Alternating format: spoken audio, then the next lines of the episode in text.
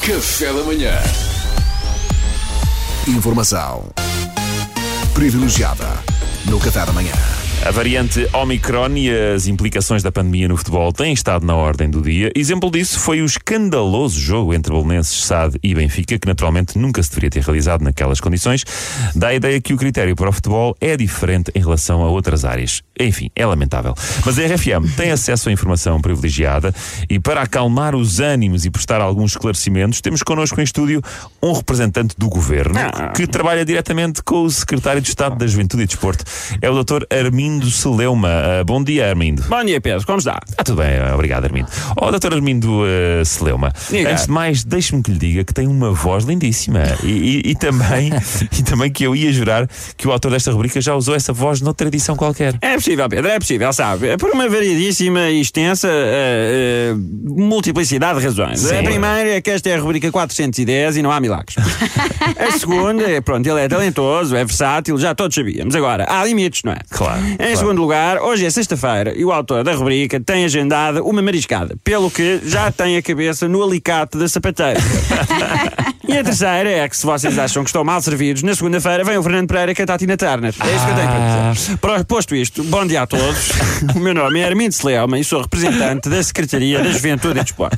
Estou aqui em funções oficiais no sentido de deixar bem claro que o Governo, a Direção-Geral de Saúde e a Liga de Clubes não dão ao futebol um tratamento diferenciado. Muito bem, doutor Armindo Celeuma. Em termos Não de... damos ao futebol um tratamento diferenciado por causa de nenhum tipo de interesses. Nenhum tipo de interesses. Nenhum, Certo, nenhum doutor, tipo. mas em relação a. Muito menos por causa de interesses económicos, de todo, de todo, de forma Claro, nenhuma. mas, mas aquilo que nós Jamais aqui- baixaríamos as cartas ao futebol por a quantidade de interesses, influências e esquemas económicos que lhe são inerentes e com os quais o governo foi, é e será sempre conivente, ser absolutamente avassalador, de tal forma que nem conseguiria arranhar a superfície ao tentar explicar. É, naturalmente, naturalmente. Ora, o que é um facto é que. E de forma absolutamente alguma, o governo recuaria em qualquer tipo de intenção de ter pulso firme sobre o futebol, sobre o futebol, com apenas dois ou três telefonemas dos presidentes dos clubes e dos patrocinadores, a relembrar que eles têm discos externos cheios de fotos em JPG de metade do governo a desviar dinheiro diretamente das contas públicas para o peito desnudo por profissionais de sexo oriundas da Europa de Leste.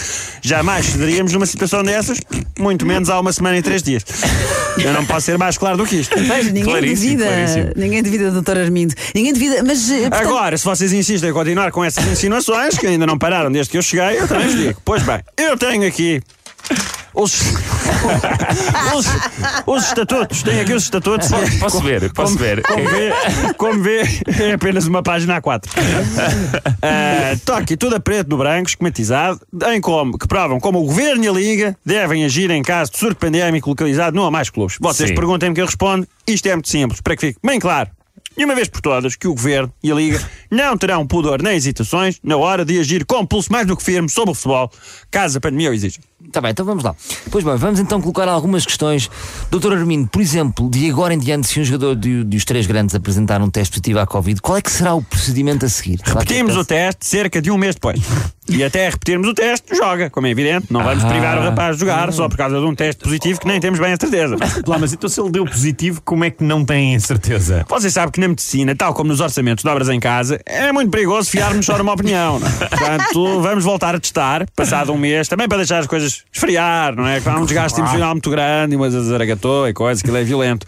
Um mês depois, repetimos o teste e fazemos teste, mas é do balão. Com a GNR. Do balão? Já se sabe que estes testes de Covid feitos em laboratório falham imenso. Portanto, eles sopram, se der 0.0, não tem Covid, podem jogar.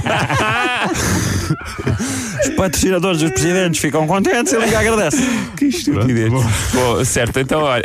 Achas, Pedro? Não, não. Para terminar e tirar de uma vez por todas quaisquer dúvidas.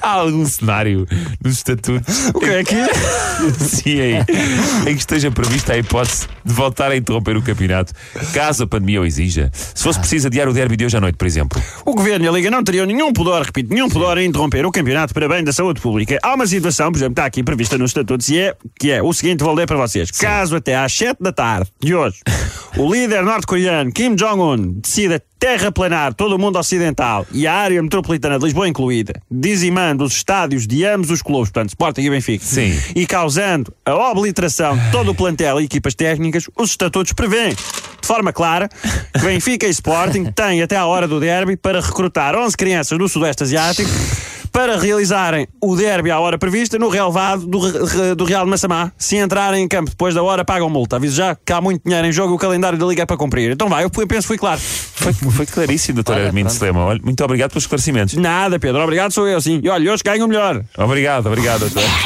Café da manhã.